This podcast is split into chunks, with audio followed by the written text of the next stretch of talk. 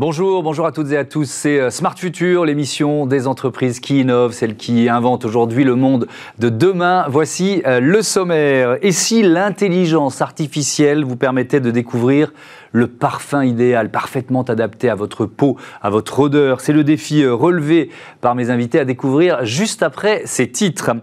Une entreprise qui vient de euh, remporter euh, le prix de l'innovation responsable des trophées Innovation Leclerc, Place to Swap, solution d'économie circulaire à destination des marques que je vous présente tout à l'heure dans Smart Connect. Et puis dans la seconde partie de l'émission, on va analyser comment la filière automobile se transforme pour devenir plus éco-responsable avec notamment les marques Seat et Cupra. Mais d'abord, mais d'abord, on se parfume sur mesure.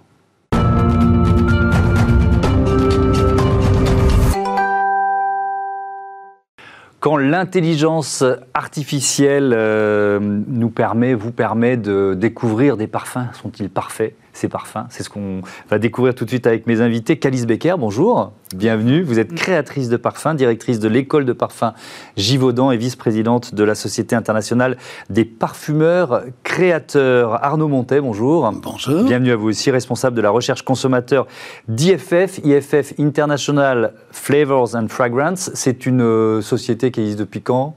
Voilà, depuis 1800, les années 1850. Ah, j'adore, j'adore les et, euh, les parfums euh, euh, Givaudan. Nous, je crois que c'est encore c'est 1700 quelque chose. Voilà, j'adore les histoires comme ça. Alors, Simrise, Pierre Guéros, bonjour, vous êtes parfumeur senior chez, chez Simrise, c'est peut-être plus récent. Alors en fait, une des composantes de Simrise date aussi du XVIIIe siècle. voilà. Donc je suis entouré de marques vénérables et de marques qui innovent. C'est ça qui est passionnant dans l'histoire que l'on va euh, raconter euh, maintenant. Euh, bah, je vais commencer avec vous. Peut-être une présentation de chacune de vos entreprises. Simrise, c'est quoi la, particularité de Simrise Simrise, c'est une société d'origine allemande mmh. qui est, comme toutes les sociétés de parfums, internationales depuis très très longtemps et qui euh, est à la pointe de toutes les euh, innovations, à la fois dans la chimie verte, dans les nouvelles technologies liées à la parfumerie, mhm. euh, à la palette éco-responsable, et également les nouvelles technologies que l'on utilise pour créer des parfums. Et notamment l'intelligence artificielle, on y, on y viendra et évidemment. Calice Becker, je ne sais pas, vous avez beaucoup de choses à nous présenter, mais peut-être l'école de parfum Givaudan, qu'est-ce qu'elle a de particulier? Elle a la première chose de particulier, c'est que c'est la première. Euh, ça, elle, on vient de fêter ses 75 ans. C'est euh, un parfumeur euh, qui s'appelle Jean Carl qui a mis au point cette méthode parce que avant lui, les, les, les, jeunes, ils apprenaient en fait en fonction de ce qu'on voulait bien leur euh, partager avec eux. Mais il n'y avait aucune méthode. C'était, c'était vraiment très désorganisé, très désordonné. Et lui, il a commencé à mettre au point euh, des tableaux. On, a, on sentait par comparaison, on sentait par nuance. Et tout était très structuré. On commençait par travailler des accords, etc. En fait, il a inventé un petit peu, pas le solfège, mais le, solfège de l'apprentissage, en fait, de la parfumerie. Et euh, donc, il a créé cette école il y a 75 ans, en 1940 on vient de fêter, on vient de fêter son anniversaire. Et, euh, et puis, on pas, cette école n'a pas désempli euh, depuis, euh, depuis ce temps-là. Et on a formé, on peut dire qu'on a soit formé quasiment tous les parfumeurs qu'on trouve dans, dans, le monde, soit les autres, ils ont suivi cette méthode puisque c'est l'unique qui existe. Mmh. Euh, Arnaud Montet, petite présentation d'IFF aussi, pour poser le décor de chacun? Oui, donc IFF, avec une branche parfum bien entendu, mmh. mais qui s'appuie sur un, sur un groupe plus étendu pour répondre, au, je dirais, au challenge d'aujourd'hui, aux attentes de nos marchés, de nos consommateurs, la chimie verte, les biosciences, et donc aujourd'hui appuyé sur euh, le rachat d'une partie de Dupont en biosciences pour arriver vers ces biotechnologies et transformer complètement notre industrie comme nous le faisons aujourd'hui pour euh, répondre à tous ces impératifs. Euh, l'intelligence artificielle, est-ce qu'elle est présente depuis, depuis longtemps dans votre entreprise?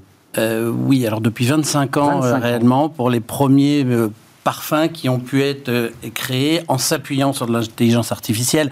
Mais l'intelligence artificielle aujourd'hui chez nous, elle est partout, comme toute industrie, euh, elle est partout. Donc il y a le fantasme effectivement de, tout ce qui est autour de la création et du remplacement de nos parfumeurs, ce qui n'est pas le, centre du, de, de, l'activité. L'intelligence artificielle mmh. accompagne nos fameuses transformations digitales, comme tout le monde. Donc oui, bien entendu. Et, dans, la, dans la conception du parfum, c'est ce que l'on va euh, détailler maintenant.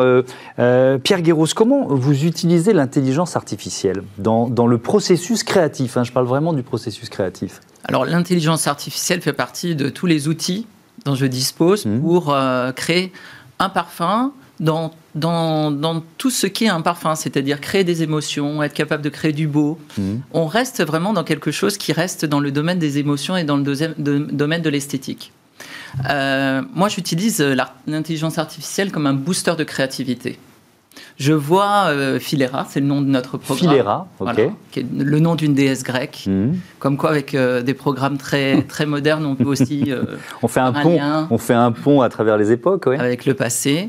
Et j'utilise donc l'intelligence artificielle pour me sortir de ma zone de confort, pour me proposer des surprises, pour, avec elle, dialoguer et essayer de créer des formules de parfumerie qui soient les plus novatrices possibles mhm. et en même temps les plus adaptées aux attentes du. Mais, mais alors, comment ça fonctionne? À partir de quelles données euh, cette intelligence artificielle a été euh, nourrie? Quelles sont les datas qui la nourrissent en fait?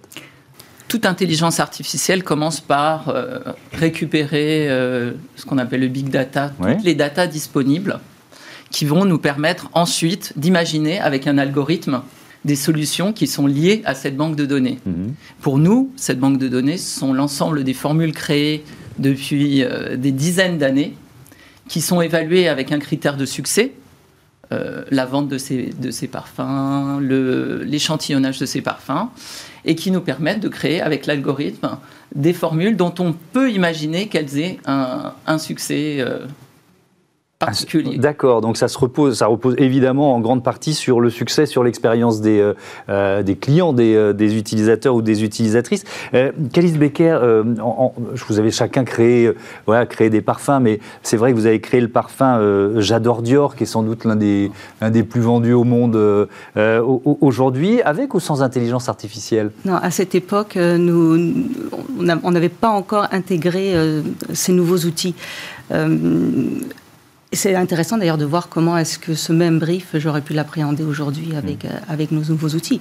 On est dans une... Parce qu'on part d'un brief de la marque. un brief, oui, un brief, c'est une demande en fait. Hein. c'est une demande, une requête qui est plus ou moins figée, parce qu'on hmm. la, on la travaille, on travaille aussi ce brief, cette requête avec, euh, avec nos clients. Euh, ce qui est intéressant maintenant, c'est de voir euh, comment aujourd'hui on, retraiterait euh, une, même demande. j'ai 35 ans de carrière maintenant et bah, j'ai vécu, j'ai vécu trois, trois ères. Et l'ère dans laquelle on rentre est complètement fascinante, elle est, elle est complètement nouvelle.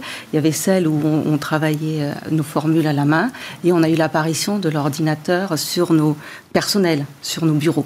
C'était incroyable déjà. Ça ressemblait plus à du Minitel, c'était des petites choses qui se déplaçaient, vous voyez.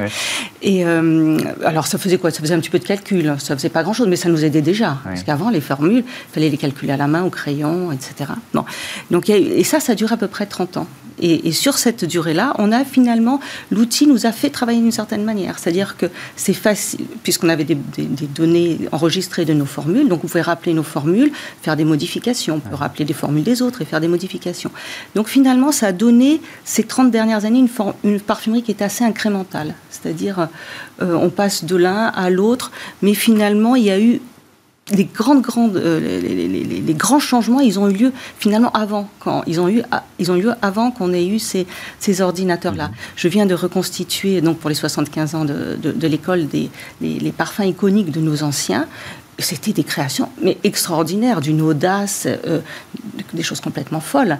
Et ça fait les six, les, six familles olfactives que l'on a aujourd'hui. Mais finalement, on est à part. Et c'est resté assez figé autour de ces assez figé. À part, il y a eu le Angel qui est le premier gourmand, on est arrivé dans ces notes sucrées. Mmh. Bah, de, finalement, depuis, on est, on est toujours un peu. Et alors, est-ce que vous diriez, pardon de nous interrompre, mais est-ce que vous diriez que la, révolution de l'intelligence artificielle, elle, peut être aussi puissante que euh, celle que vous venez de C'est ce que je vois. C'est exactement ce que je vois. Mais pourquoi? Alors, Justement, c'est que maintenant, on, va, on, sort de l'outil, de, l'outil un peu le prolongement de notre cerveau. Et en mmh. fait, on se sert de, avec l'outil, ça, ça, nous, ça, ça, nous amène à faire un, un, certain geste. Donc ça, c'était avec notre ordinateur. Maintenant, bon, nous, on, a pas, on, a, on a tous des manières très différentes de travailler et les routes sont, sont, sont, sont incroyablement euh, nombreuses. Mais nous, notre, ce que l'on on a vu, on a voulu remettre le parfumeur au centre de ce qu'on appelle son orgue. Parce qu'en fait, il, avant, il avait un orgue il avait tous ces ingrédients qu'il mhm. attrapait et puis il les mélangeait. on a voulu le remettre là et en fait et faire fi de, des, formules qui ressemblaient à des fichiers Excel. C'est un ingrédient, une quantité, un ingrédient, une quantité. Et, et, de, composer comme un chef pourrait composer en allant sur, sur son marché. Donc, on utilise bien sûr l'intelligence artificielle pour les algorithmes, on utilise aussi beaucoup la neuroscience pour pouvoir comprendre, pour pouvoir, pour pouvoir comprendre ce que font les ingrédients aux consommateurs. C'est-à-dire le lien entre un parfum et les émotions qu'il. Déjà ça, et d'avoir des représentations différentes, pas que olfactives, mais une visuelle olfactive et pas que juste le nom. Et, euh, euh, et, ça nous aide en fait à, euh, à attraper, à visualiser le, le, parfum que l'on va faire et du coup à visualiser la potentielle future mhm. Émotion et, à, et, à, se débarrasser de ce qui a été fait avant. On n'est pas obligé de faire que ça. C'est une route, c'est une ouverture. Oui, c'est un outil évidemment, l'intelligence artificielle, c'est un outil. Arnaud Montet, pour Paco Rabanne, si je ne me trompe, vous avez utilisé ce qu'on ce qu'on appelle la créativité augmentée.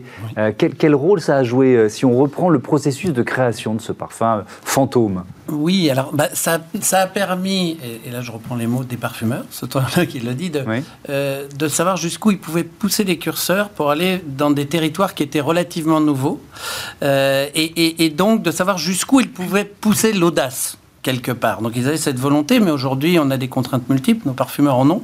Euh, euh, un développement de parfum, c'est quelque chose d'extrêmement complexe. On le mhm. développe pour plusieurs pays. Il y a des régulations, des, réglementations variées. Il y a des goûts différents.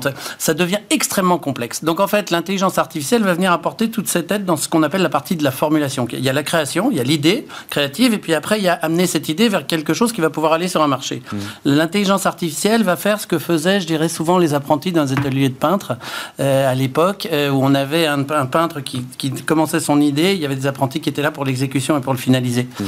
Euh, c'est comme ça que ça se passait. On a un peu ça avec l'intelligence artificielle qui va venir aider pour amener l'intention créative du parfumeur à quelque chose qui va aller sur le marché. Et donc, typiquement, euh, dans le cadre de Fantôme, on a, on a, on a su jusqu'où on pouvait pousser l'utilisation d'une matière première peu utilisé ou plus trop utilisé aujourd'hui dans la parfumerie fine. Euh, et, l'intention du parfumeur était de réinventer justement une famille olfactive en prenant cette matière-là. Et bien grâce à cela, il a quelle matière? Ça s'appelle l'acétate de styralyle, une note qui est euh, qui est assez rhubarbe, qu'on voit surtout en parfumerie fonctionnelle. Il s'est qu'on voyait, qu'on voyait plus trop et qu'il a voulu associer à la lavande pour revisiter la fougère, euh, une fougère au masculin revisitée. Mhm. donc, donc, là aussi, c'était ça le brief de départ. C'est-à-dire que oui, on peut aller repuiser dans le passé, bien entendu, pour revisiter. Et, et l'intelligence artificielle a permis de savoir jusqu'où on pouvait aller, en, en, apprenant de tout ce que l'on fait partout, en, se basant justement des fameuses données, de, de ce que l'on fait dans le monde entier, dans ce que l'on mesure, dans ce que l'on enregistre, effectivement, dans ce que les gens nous disent, dans ce que mhm. l'on va voir dans ce qu'ils ne nous disent pas, mais qu'ils ressentent, ce sont les approches effectivement de la neuroscience.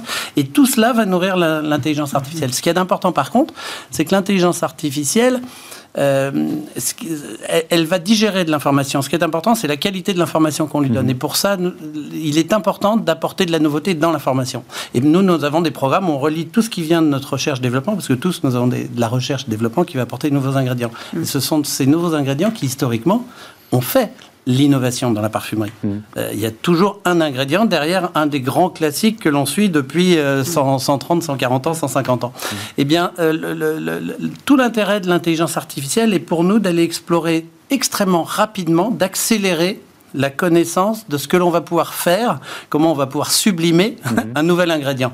Et c'est comme ça qu'on apporte de l'innovation. C'est vraiment, il faut injecter de la nouveauté si on veut sortir de la nouveauté. Mhm. Et, ça, c'est très très important. L'intelligence artificielle n'est pas innovante en soi. Mhm. L'intelligence artificielle analyse, comme on l'a dit, ce qu'on lui donne. Oui, elle pourrait, euh, grosso modo, elle pourrait faire un parfum mais, mais, mais ce serait le même que, que d'autres parfums ou la synthèse de plusieurs parfums qui ont été faits précédemment. Vous savez, des tableaux, vous pouvez faire euh, votre portrait ah bah oui, à la façon de Van Gogh. Ça se vend, hein, vous savez, il y a, y a un marché de l'art. Oui, mais non, mais, non, mais je parle de euh, l'imitation. Fait par des robots. je parle de à, la, à la façon de tableau à la façon d'un Van Gogh, on fait 850 000. Bien sûr. Pourtant, on continue à acheter des tableaux de peintre. Donc en fait, euh, il y, y, a vraiment une différence entre, entre l'intention, entre l'émotion que vont mhm. faire passer nos parfumeurs et, et ce que l'intelligence artificielle va faire. C'est pour ça qu'on parle de création augmentée. C'est-à-dire on ne remplace pas le parfumeur, mhm. loin de là. On vient simplement lui, donner des moyens d'aller plus loin, mhm.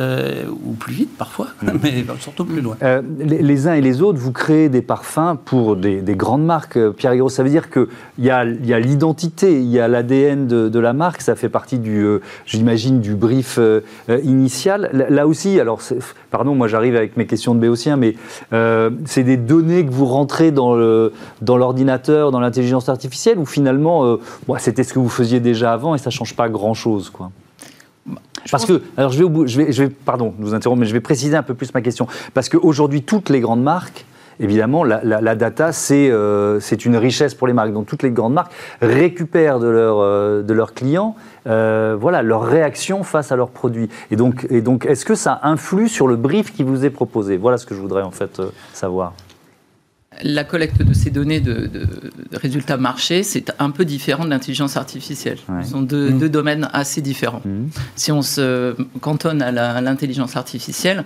en fait, on a parlé un peu d'hybridation entre le parfumeur et, nos différents euh, systèmes d'intelligence artificielle. Et je pense que c'est ça. C'est euh, quand on travaille pour une marque, quand on reçoit un brief, on a tout un prérequis de notre expérience personnelle, mmh. notre façon de formuler, notre style de formulation. Nous sommes deux parfumeurs. Il y en a souvent une petite quarantaine qui participent à, un nouveau brief, à un nouveau projet. Mhm. L'intelligence artificielle va venir en, supplément de notre, de notre expérience personnelle pour pouvoir nous proposer, là encore on parlait de, de risque ou d'innovation dans l'imagination, euh, nous proposer voilà, de, de créer cette, cette, cette hybridation entre nos connaissances personnelles qui permettent de répondre au brief et l'intelligence artificielle. D'accord, mais vous savez pourquoi je vous pose cette question? Parce que euh, l'une des critiques qu'on peut faire euh, aux, algorithmes, c'est de, alors pas, pas forcément pour les parfums, hein, mais c'est de nous enfermer dans ce que l'on aime déjà, dans ce que l'on consomme déjà. Par exemple, quand on aime des séries, on va avoir toujours les mêmes séries parce qu'ils nous proposent. Est-ce qu'il n'y a pas ce risque-là dans l'utilisation de l'intelligence artificielle appliquée à vos métiers Alors, ce que je trouve magnifique, c'est que dans l'intelligence artificielle, dans ce que l'on met dans ce moment-là, en fait, c'est des algorithmes qui, qui, qui, traitent de la donnée. Après, on met ce qu'on veut dedans. Bien sûr, il y a des euh, hommes qui les ont créés, ces, algorithmes, déjà, accessoirement. déjà, mais nous, avons, euh, nous avons pléthore de routes pour, pour arriver, pour explorer. C'est pour ça que je dis qu'on arrive dans une, période formidable, c'est qu'on a, on a, on a, une quantité de chemins incroyables à, explorer. Mhm. Effectivement, ceci existe et je suis agacée comme vous quand on va me proposer des choses que, parce que soi-disant j'ai déjà regardé quelque chose, on va, me le, on va essayer de me, de, de, me, le recaser. Et on finit un peu par se. exactement, par exactement. Euh, par exemple, euh, pour, euh, pour notre outil qui s'appelle Carto chez Givaudan, on a choisi une route qui, était, qui, qui revient encore beaucoup plus en arrière. C'est de l'analyse de la donnée, mais, mais pas de l'analyse la, humaine, mais de l'analyse physico-chimique de l'ingrédient. Parce que qu'est-ce qui se passe quand vous analysez exactement à propos de votre enfermement Qu'est-ce qui se passe quand vous utilisez des, des, des, des vous voulez utiliser des ingrédients, mais vous, vous regardez toute la donnée de comment ils ont été utilisés dans toutes vos milliers de formules. On en a tous énormément. Ben, qu'est-ce qui se passe? Ben, vous, avez, vous allez avoir un, un domaine d'utilisation, dire ben, si vous utilisez ça, ça, ça va être utilisé à peu près toujours. Euh, dans, et là, ça enferme. Euh, nous, ce que l'on a essayé de avec, faire. Avec peut-être la tentation de faire un parfum dont on sait qu'il plaît à cette marque, à son univers et à ses clients. On pourra et, donc à rester dans cette zone de confort, parce que ça contredit ce que vous disiez tout à l'heure. Mais on peut, on peut revenir dessus. Mais d'après moi, ou d'après ce que l'on fait chez Givaudan, c'est d'essayer de commencer à plus d'une page blanche et d'essayer de trouver des choses qui n'ont jamais été faites. Parce que notre fantasme, en tout cas le mien, c'est de, de trouver une nouvelle famille olfactive. Hmm. C'est pas de retrouver un nouveau parfum qui marche. C'est de trouver, bah, il y, a eu Angel qui a fait une famille olfactive, mais il nous en, il nous en faut d'autres. sinon, on est enfermé dans les mêmes style. Imaginez le cinéma ou la musique, c'est comme si vous disiez, ah bah, finalement, on a tout écrit parce que tout se situe, on ne fait plus que des variantes et des, nuances. Voilà. Donc, et, pour ça, ben, on va essayer de trouver, avec justement les, les, données physico-chimiques de l'ingrédient, qu'est-ce qu'il y a comme possibilité d'accord. Donc là, on, retourne plutôt dans la physique, c'est-à-dire on retourne dans le solfège de la, de la, de, de, la parfumerie comme le solfège et pour, la, et pour la musique, pour voir qu'est-ce qui est possible. En musique, on sait qu'on a fait le tour des accords puisque c'est physique. Mmh. En parfumerie, on n'a on on pas fait toutes les combinaisons des 5000 potentiel odorant que nous avons. Et il y a des combinaisons qui, euh, qui ne peuvent pas marcher ou, qui, ou dont on pensait qu'elles ne pouvaient pas marcher et qui peut-être vont se révéler si j'essaie de bien comprendre Il y a des combinaisons qui ne marchent pas, comme euh, le petit Mozart, il disait je cherche des notes qui s'aiment. il y a des notes qui ne s'aiment pas. Hum. Euh, il y a des notes qui ont été forcées pour, pour se faire aimer ça, hum. et ça donnait des parfums, des parfums un petit peu compliqués, mais bon, ça leur donne leur chic peut-être. Hum. Mais il y a des notes, il y a des notes qui s'aiment et je crois qu'on n'a pas trouvé toutes les notes qui s'aimaient.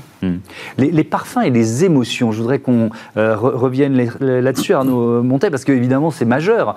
Est-ce qu'on a pu prouver, ou est-ce que c'est euh, intuitif, que euh, un parfum pouvait être lié à une émotion? Ah non, on l'a prouvé. On l'a prouvé. Et d'ailleurs, le, rôle initial du parfum, si on remonte à l'Antiquité, c'est bien beaucoup plus spirituel. L'esthétique du parfum n'est arrivée qu'à la Renaissance. Mmh. Hein. donc avant, on est, dans, on est vraiment beaucoup plus dans le spirituel, dans le religieux. Donc on avait pris conscience du pouvoir d'évocation. C'est vérifié, validé, mesuré, puisque ça arrive dans les zones du cerveau les plus primaires, c'est-à-dire que les récepteurs olfactifs arrivent directement, et c'est le seul sens hein, qui est arrivé directement, dans les zones du cerveau les plus primaires, qui sont elles-mêmes le siège des émotions primaires. Hein, qui commence par la peur, le dégoût, le rejet. Et, c'est pour ça qu'on dit souvent que la mémoire olfactive est, la plus profonde, la bah, plus durable d'une certaine façon. D'où la Madeleine de Proust. Euh, parce que c'est le siège des émotions et de la mémoire. Mm. C'est là que, que, naît, que tout naît. Et c'est d'ailleurs le premier sens qui se développe euh, dans, le ventre de sa mère. On a déjà l'olfaction est déjà présente. Ça a été prouvé aussi scientifiquement. Mm. Donc oui, le, lien a été prouvé. Après, ce qui a toujours été euh, notre, je dirais, notre notre cheval de bataille, mmh. ça a été de savoir quelles étaient les émotions suscitées par les ingrédients. Et pour ça, on a commencé en 1982, donc bientôt 40 ans de recherche pour essayer de mieux comprendre et de mettre justement à disposition de nos parfumeurs, dans leur palette, non seulement des ingrédients, mais en plus l'information sur l'émotion véhiculée par cet ingrédient. Alors ça a commencé euh, dans les années 90. Polo Blue a été, euh, a été créé comme ça par l'un de nos parfumeurs en cherchant à être bleu. Donc en, mettant, en, sachant quels étaient les ingrédients qui avaient, et en ne lui disant pas que faire, hein, on ne formule pas pour lui. Mais dans la palette, si je devais peindre un ciel bleu, je prendrais des couleurs bleues. Bon, ben, je prends ces ingrédients-là, j'ai toutes les chances d'être bleu. Happy de clinique, et encore aujourd'hui, euh, perçu, mesuré, et, chaque jour on le vérifie, et, toujours euh, mesuré comme étant un parfum qui inspire la joie.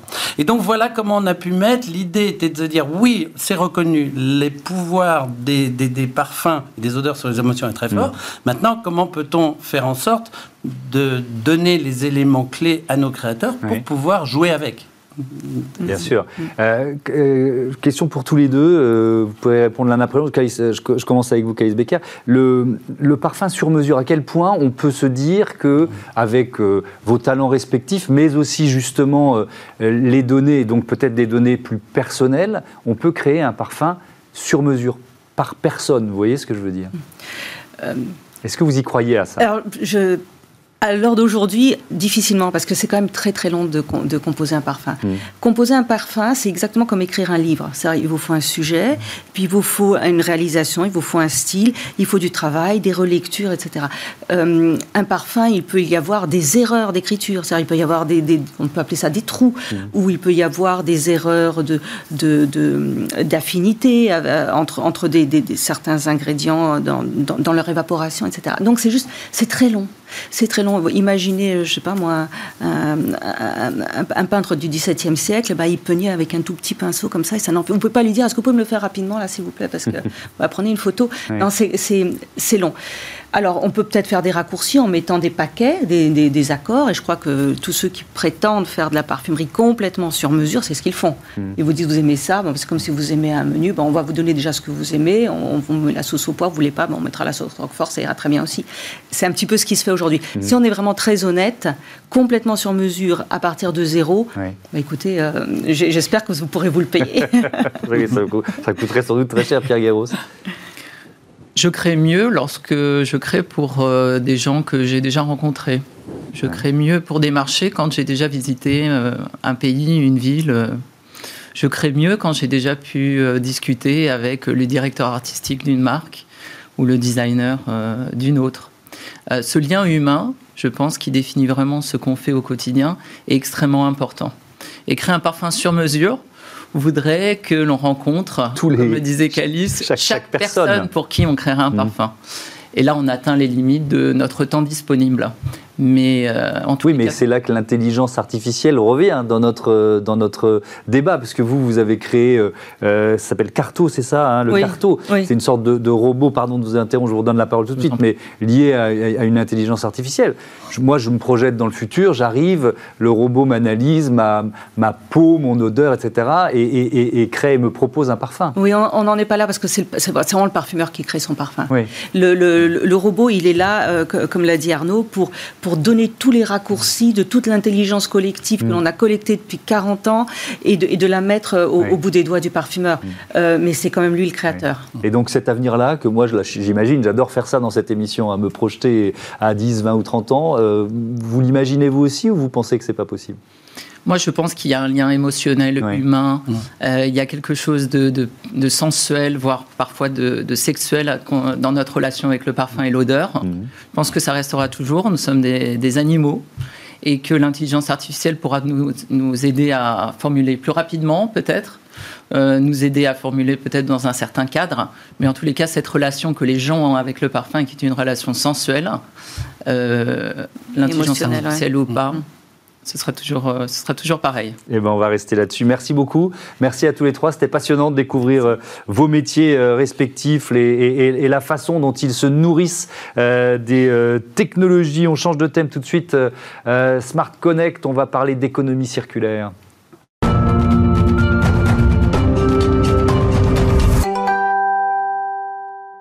Smart Connect, les mutations du e-commerce tout de suite. Euh, je vous présente mon invité Lucie Soulard, bonjour. Bonjour Bienvenue, vous êtes la cofondatrice de euh, Place to Swap. Vous l'avez créé quand? Avec qui? Tiens, on va pouvoir citer euh, le, le cofondateur ou la cofondatrice et puis surtout avec quelle idée? Alors, Place to Swap a 5 ans déjà, et euh, l'idée donc, que j'ai effectivement euh, menée avec ma, mon associée Stéphania Laragnaga euh, part d'un constat, celui du fait que le marché de l'occasion explose et que jusqu'à maintenant, il n'était absolument pas maîtrisé par les marques.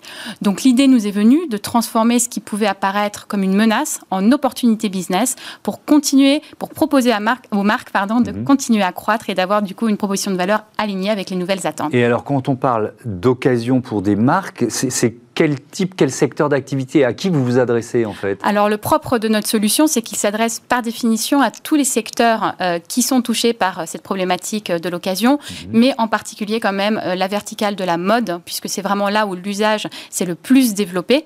mais on peut aussi parler de puériculture, de bricolage, de sport évidemment, qui sont autant de secteurs touchés par ce phénomène. Alors ça marche comment Place to Swap, c'est quoi? Alors Place to Swap, c'est une plateforme en marque blanche mhm. qui vient se pluguer sur le site de e-commerce des marques et qui permet aux consommateurs de s'échanger leurs produits d'occasion, mais également aux marques de remettre en ligne euh, leurs produits invendus, des produits reconditionnés, tout ce qu'on appelle en réalité euh, la zone grise, un peu euh, les, les stocks dormants, pouvoir les remettre en ligne sur une plateforme unique euh, seconde vie. Hmm. Oui, ça peut être un, produit qui a été acheté, euh, ramené parce que c'était pas la bonne couleur, ça correspondait pas, et en fait, il a même pas été porté une fois. C'est exactement ça. C'est l'un des cas d'usage. Ce cas mhm. d'usage, retour consommateur, magasin ou e-commerce, un produit dont on ne sait pas vraiment quoi faire et qu'on remet en ligne sur cette plateforme. Euh, donc ça, c'est le, on va dire le, la, gamme de clients ou de secteurs. Mais la seconde main, qu'est-ce que ça représente aujourd'hui la, seconde main? Dans, quel, alors on va peut-être parler de la mode, hein, c'est peut-être ce qui va ressortir en premier. Dans, dans quel secteur c'est le plus avancé euh, dans, les usages, hein, je veux dire Dans les usages, c'est évidemment la mode, la effectivement, mode, hein. avec euh, le, mastodonte, le rouleau compresseur qui est Vinted. Euh, Vinted, aujourd'hui, c'est 23 transactions à la seconde. Enfin, c'est absolument vertigineux. c'est un marché qui croît entre 10 et 15 par an.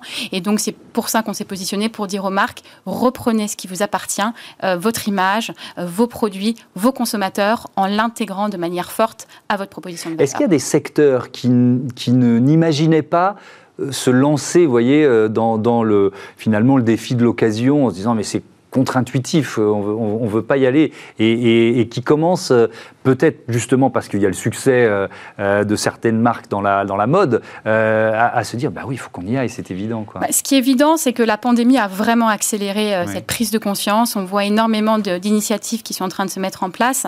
Nous-mêmes, nous avons gagné la semaine dernière un grand prix de l'innovation au Trophée de l'innovation Leclerc, mhm. ce qui montre que des énormes acteurs, hein, des mastodontes de l'industrie sont en train de se lancer et se rendre compte qu'elles n'ont d'autre choix en réalité que d'intégrer ça à leur offre. Hmm.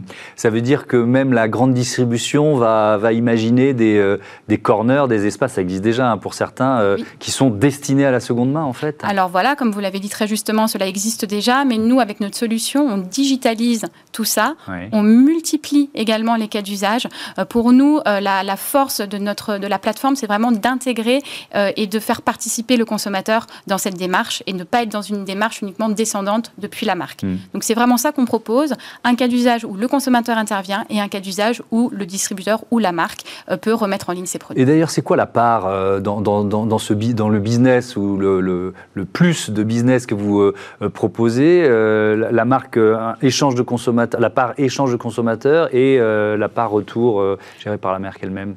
C'est du 50-50, c'est du 20-60 Alors les pourcentages, justement, c'est des choses qu'on est en train de mesurer. c'est vrai que l'usage Vinted a fait rentrer les marques par le C2C en premier. Nous, on continue à croire énormément au C2C, encore une fois, mais en ajoutant des touches très importantes qui sont la maîtrise de l'image pour mhm. éviter l'effet un peu euh, voilà, fourre-tout hein, qu'on peut avoir chez un Bon Coin ou même sur un Vinted. Donc, euh, euh, on, dit aux marques, reprenez ce marché du C2C et réintégrez également votre valeur ajoutée. Et votre valeur ajoutée, c'est la possibilité de reconditionner, de remettre en état. Et notre pari, c'est que justement, à terme, on sera sur un 50-50 entre les deux marchés. Hmm. Vous êtes labellisé Bicorp. Qu'est-ce que ça représente? Pourquoi c'est important pour vous? Alors pour nous, c'est extrêmement important parce que c'est vraiment la traduction de, notre mission, celle qu'on s'assigne depuis le premier jour, c'est-à-dire accompagner les marques dans leur transformation vers un modèle circulaire. Donc c'est un label euh, qui récompense euh, des entreprises à mission qui ont vraiment cette mission d'accompagner la transformation. Et donc euh, voilà, ça illustre en tant que start-up ce qu'on souhaite mettre en place. si on se projette un peu, Place to Swap, vous l'imaginez où dans, allez, 5 ans? Oh, bah, dans cinq ans, écoutez, je ne sais pas si on, sera la prochaine licorne, mais en tout cas, euh, on, aura fait en sorte que euh, l'achat d'occasion devienne aussi naturel euh, que l'achat de neuf dans n'importe quelle plateforme existante. Le jour où on pourra dire ça, je me dis qu'on aura fait déjà une grosse étape. Hmm. Ça veut dire que vous êtes dans une phase de recrutement, par exemple? Ça veut dire qu'on est en phase effectivement d'accélération pour pouvoir bah, promouvoir et, déployer ce message beaucoup plus facilement. J'en profite d'ailleurs, l'occasion est, est, trop belle pour annoncer qu'on a justement lancé une nouvelle offre, une nouvelle offre qui permet aux marques et aux distributeurs qui pourraient encore hésiter à, se lancer, euh, à faire une offre un peu qu'on appelle euh, quick, euh, quick win ou voilà, mhm. starter pour pouvoir mettre en place ce type de, de solution de manière rapide efficace. Ça veut dire quoi, rapide et efficace Ça veut dire, ça veut dire un à deux mois maximum de mise en place. ça veut dire surtout une maîtrise de l'image. J'insiste là-dessus parce que c'est vrai que c'est des écueils qui avaient pu être soulevés sur la notion de C2C. Donc là, aujourd'hui, on arrive avec une offre. On vous dit, vous, avez, vous hésitez bah, n'hésitez plus très longtemps, en deux mois on sera prêt. Et ben voilà, c'était le message de Place to Swap. Merci beaucoup, merci, euh, Lucie Soulard d'être venue dans ce numéro de Smart Future. On va marquer une courte pause et puis euh, on continue de parler d'éco-responsabilité, mais dans le secteur de l'automobile.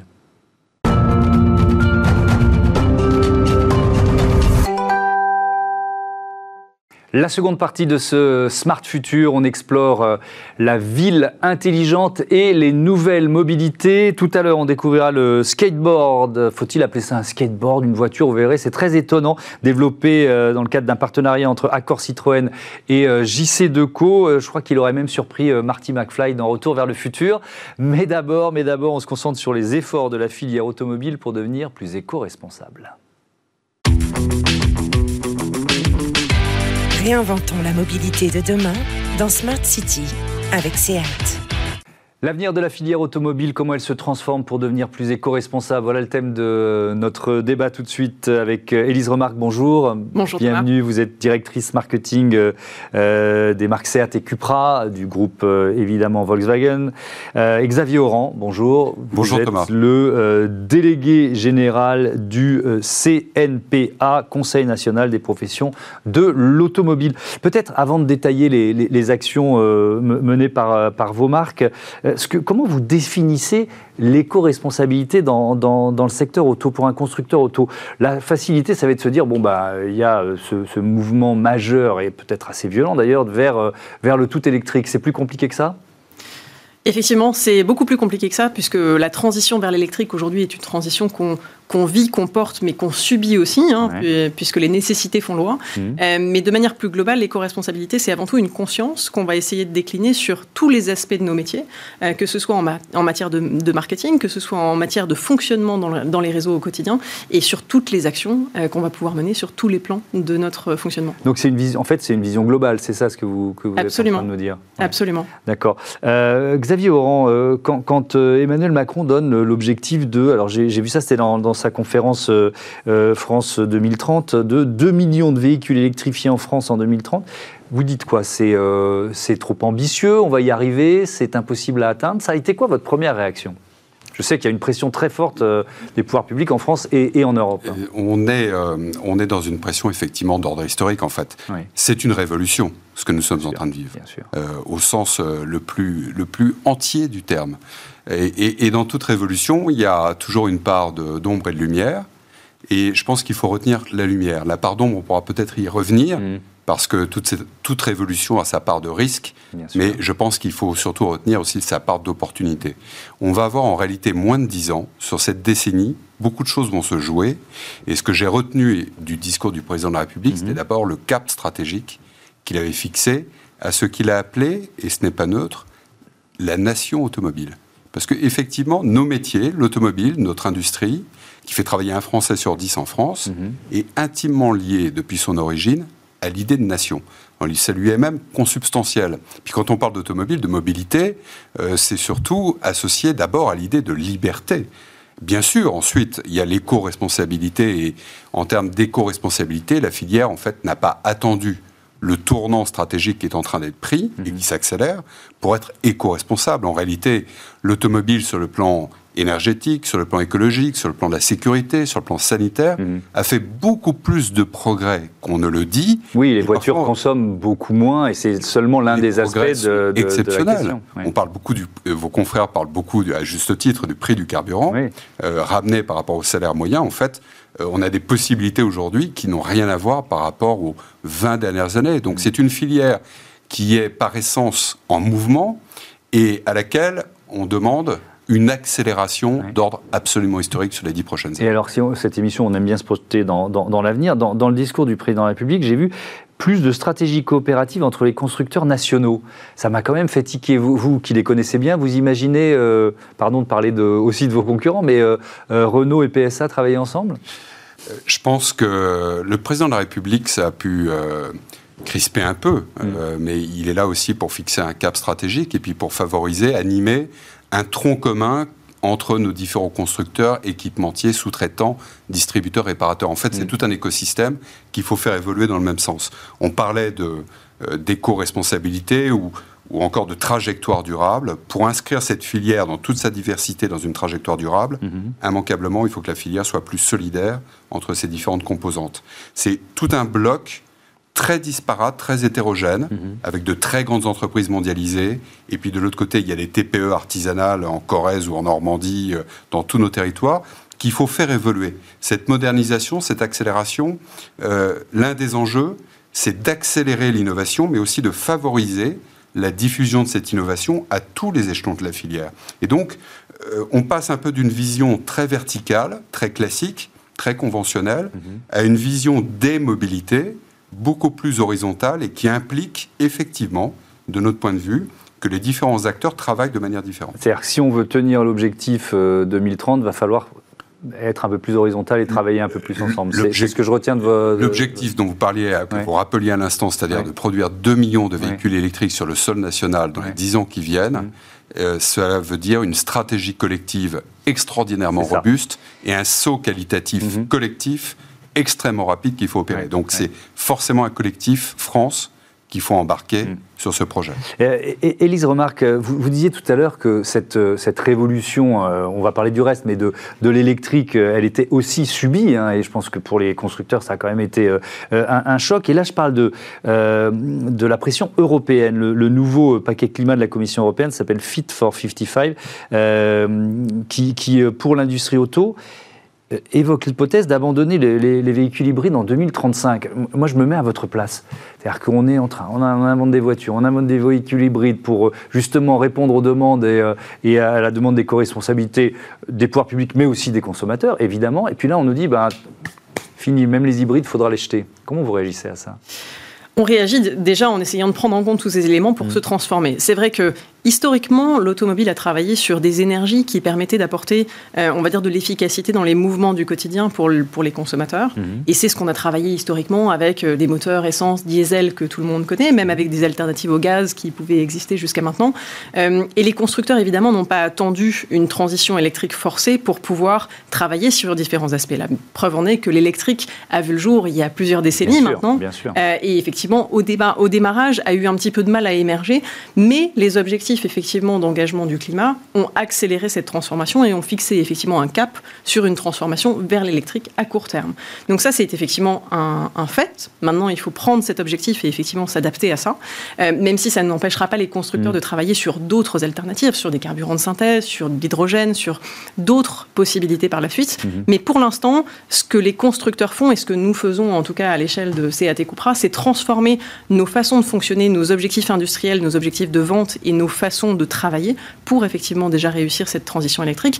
Et pour preuve, euh, aujourd'hui, on est euh, en phase de lancement de la marque Cupra sur le, sur le territoire européen. Mhm. Et cette marque a vocation, d'ici à 2030, à être 100% électrique. Donc 100% des modèles de la marque Cupra seront électriques à cet horizon-là. Donc oui, on a pris cette transition mhm. comme étant un objectif qu'on va formaliser d'un point de vue industriel.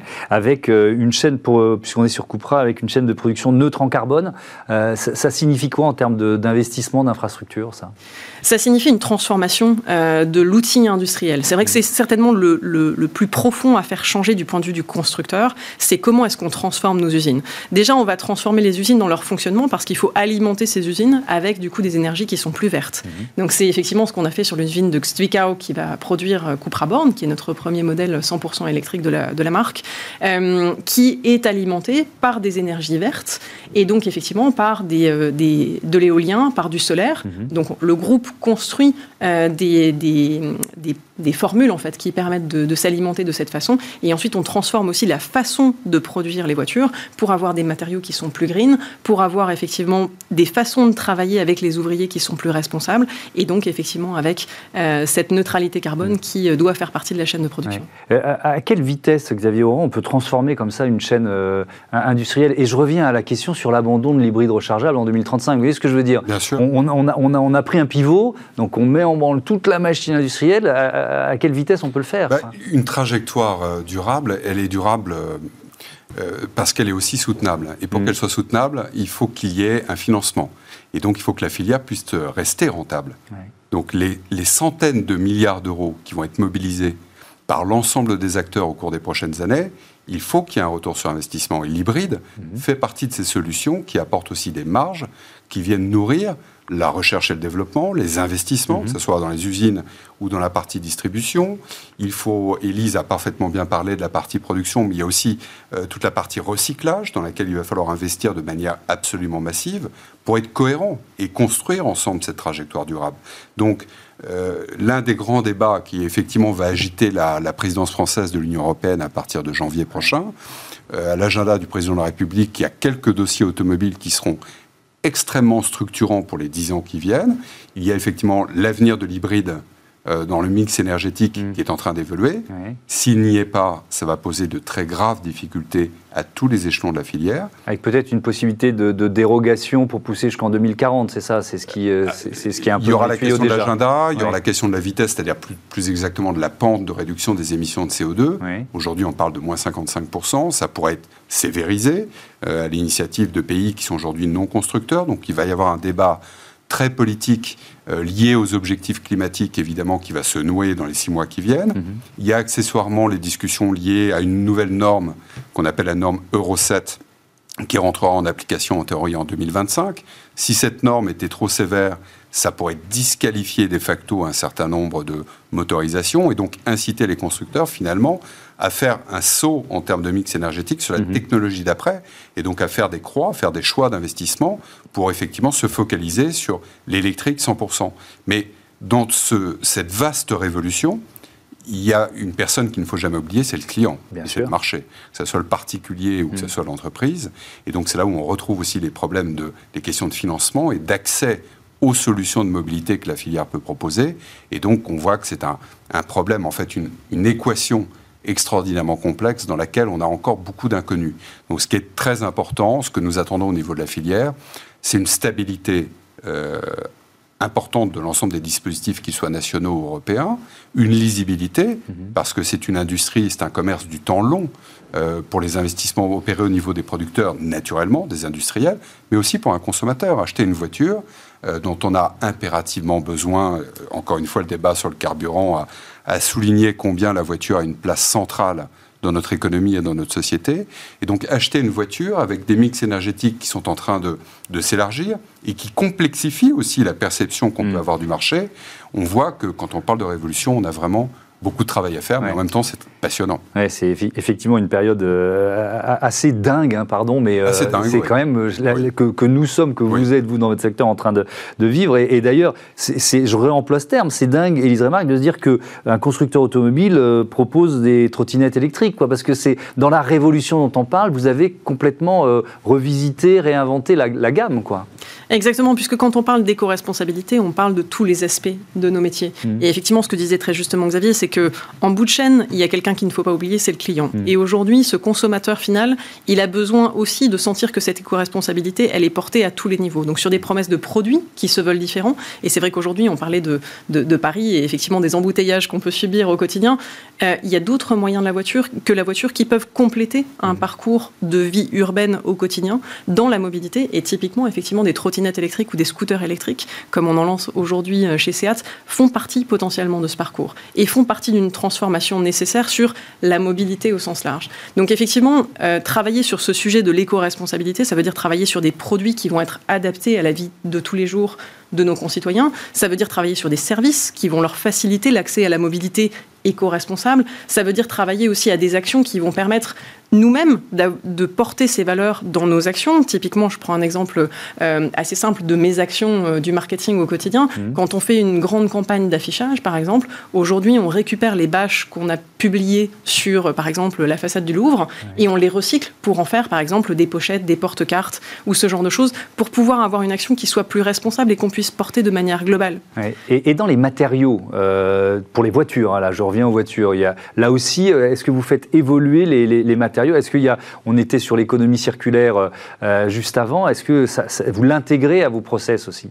Absolument. Déjà dans la façon de produire les voitures, puisque typiquement nos ouvriers sont aujourd'hui motivés, incentivés à pouvoir trouver des, alternatives de fonctionnement pour avoir effectivement ne serait-ce que des manipulations plus éco-responsables dans leur travail du quotidien. Ça fait partie vraiment de la culture d'entreprise, mais aussi parce que dans les matériaux utilisés, on va aller vers des matières de plus en plus euh, éco-responsables. Et typiquement un exemple sur la coupe à borne qu'on est en train de lancer.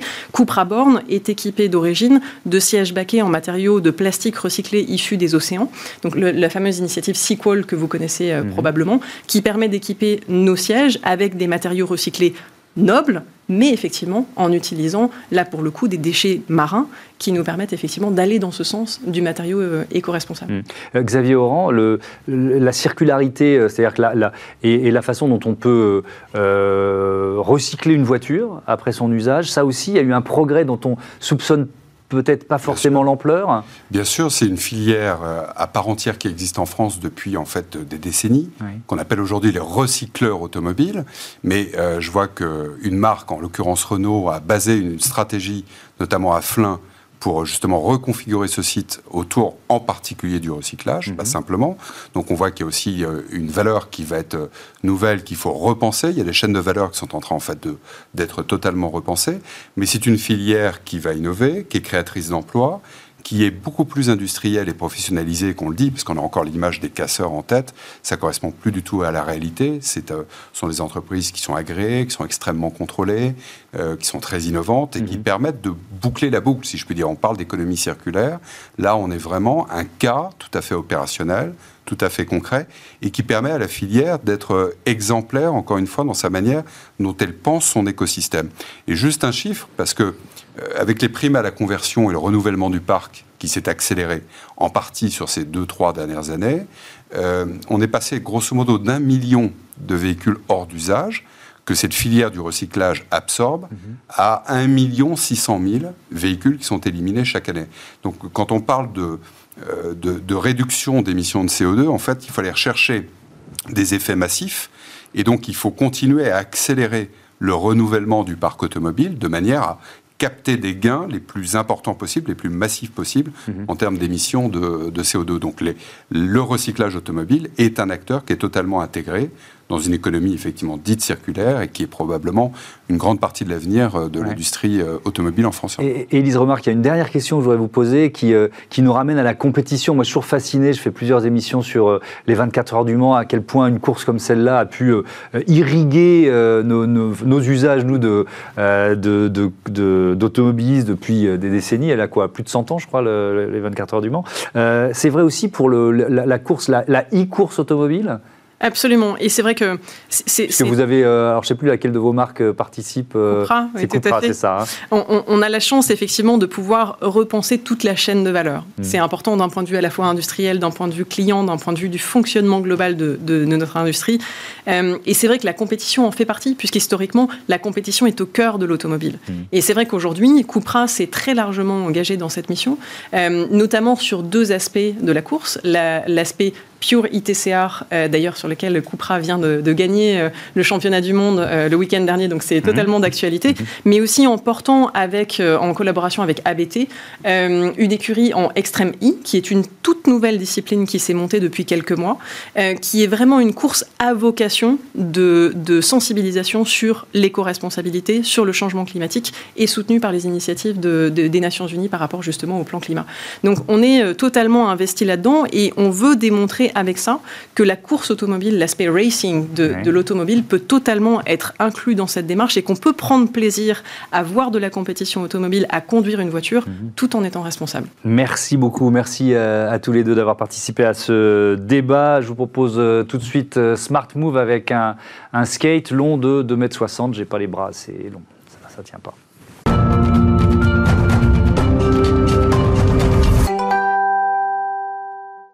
Smart Move, euh, et je vous présente mon invité tout de suite, Anne Laliron, bonjour. Bonjour. Bienvenue, vous êtes directrice produits euh, futurs et solutions de mobilité euh, chez Citroën. Alors, avant de parler de, je parlais d'un skate de, 2,60 m, avant de parler de cet objet, ou de ces objets d'ailleurs, peut-être l'initiative qui, qui, qui le porte, ça s'appelle The Urban Collectif, c'est trois grandes entreprises françaises, lesquelles et avec quelle idée?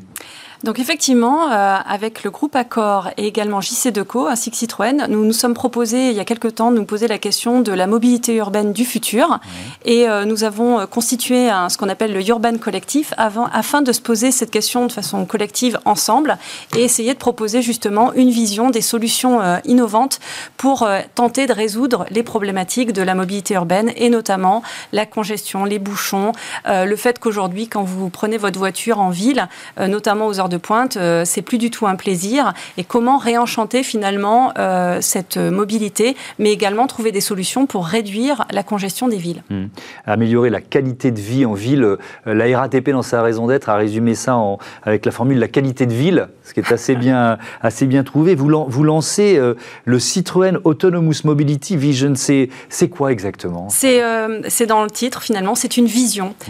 on veut poser sur la table une, une vision, une, poser une question finalement pour répondre à cette contrainte forte euh, de congestion dans les villes et euh, finalement de, de, redonner du plaisir au transport, à la mobilité urbaine. Mhm. Euh, donc on est vraiment dans une, dans une vision où on se propose de justement commencer à donner des pistes de solutions que sont le skate et les pods. alors c'est quoi D'abord ce skate. Est-ce qu'il est porte bien son nom Oui, alors effectivement, ça ressemble. Le Citroën Skate ressemble un petit peu à un skateboard, un peu plus grand, on va dire. Euh, donc, alors voilà, on voit une image pendant que vous nous parlez. Euh, ça, fait quoi 2,60 m de long 2,60 m euh, de long, effectivement. Ça fait 1,60 m de large et 50 cm de hauteur. En fait, il faut considérer ce skate comme un, un robot autonome, en fait, qui va travailler presque 24 heures sur 24 et euh, dont on va pouvoir euh, maximiser justement l'utilisation. Donc le principe, c'est qu'en fait, on va décorréler la technologie de l'expérience client. Alors, je vais vous expliquer comment. Donc vous avez le skate qu'on voit ici, qui est effectivement euh, un objet autonome comme un, robot, qui va venir transporter euh, les pods. Donc les pods sont dans les éléments dans lesquels les consommateurs vont être transportés et vont pouvoir profiter du voyage pour faire autre chose. Donc on a réalisé euh, trois types de pods, euh, donc avec JC Deco, Pullman et Sofitel. Alors on en voit un là. Voilà, celui, de JC, celui de JC Deco, c'est l'abri de bus mobile. Ok. et donc l'idée c'est que hum, les pods, donc ici celui de JC Deco, mhm. celui de Sofitel ou de Pullman, vont pouvoir être transportés par le skate qui lui est complètement autonome, qui est une base roulante autonome. Alors l'objectif, c'est que euh, derrière tout ça, c'est effectivement d'avoir une, une solution qui soit soutenable d'un point de vue économique. Euh, la mobilité autonome, qui pourrait être une solution à la congestion, au problème de bouchons dans les villes, on voit bien la difficulté que l'on a à, la diffuser largement, au plus grand nombre, pour tout le monde, euh, de par le surcoût que cela génère sur des véhicules particuliers. Les véhicules particuliers sont garés 95% du temps. Donc embarquer une technologie aussi sophistiquée que la technologie autonome pour 5% d'usage, c'est un non-sens d'un point de vue euh, sustainabilité, utilisation des ressources et économique. Et là, l'idée, c'est que le skate, il, il a la technologie, mais par contre, il est utilisé 24 heures sur 24 et il va transporter. il va passer d'un usage à l'autre. À tour de rôle, exactement. Dans la journée, il va vous emmener au travail et vous allez faire votre sport dans le, dans le pod Pullman. Vous allez pouvoir faire du rameur ou du vélo, à votre choix. pendant, pendant, le trajet. Exactement, pendant le trajet, plutôt que de râler derrière votre volant euh, et de klaxonner. J'achète. Et euh, le, le, le, soir, vous allez euh, aller chercher des hum, des, euh, euh, des, amis euh, étrangers qui sont au Sofitel. Vous allez mhm. aller les chercher dans la, dans la cellule Sofitel, le pod Sofitel, pour mhm. aller ensemble au théâtre, par exemple. Et donc, c'est le même skate qui va vous transporter, transporter plein de personnes dans la journée, la famille qui va, les enfants qui vont au sport, etc. La nuit, ce même skate peut aussi servir à la ville pour le transport des déchets, pour plein d'autres usages. Et en fait, on maximise l'utilisation de la technologie. Alors là, c'est quoi? C'est une vision C'est il y a une perspective de production où on est vraiment dans, la, dans, le conceptuel pur Alors, à ce stade, on est dans la vision. On s'est proposé justement avec nos deux partenaires de poser cette vision sur la table et de la partager avec euh, l'ensemble de l'écosystème. Parce que cette vision ne peut se transformer que si on travaille euh, l'infrastructure, l'écosystème avec les collectivités locales, avec l'ensemble des partenaires. On est vraiment dans un système qu'on appelle open source, où le skate finalement peut avoir une multitude d'usages dans la journée pour en maximiser euh, euh, donc le taux, le taux d'utilisation et donc euh, la rentabilité.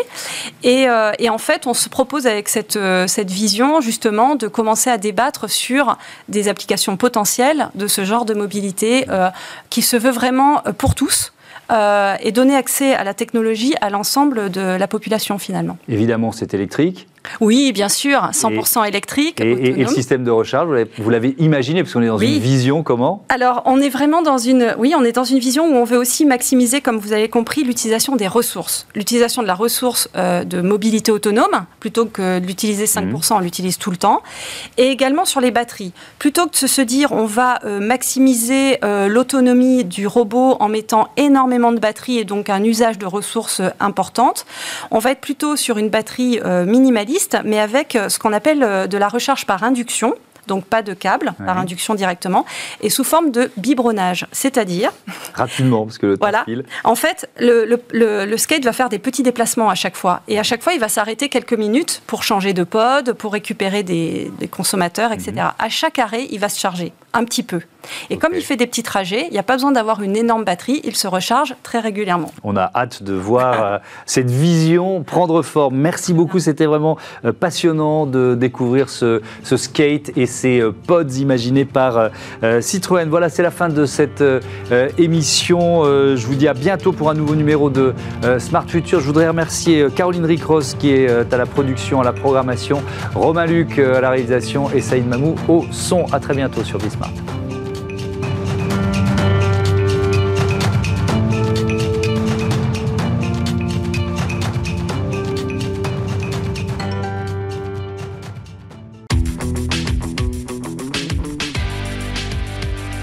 Ce programme vous a été présenté par SEAT.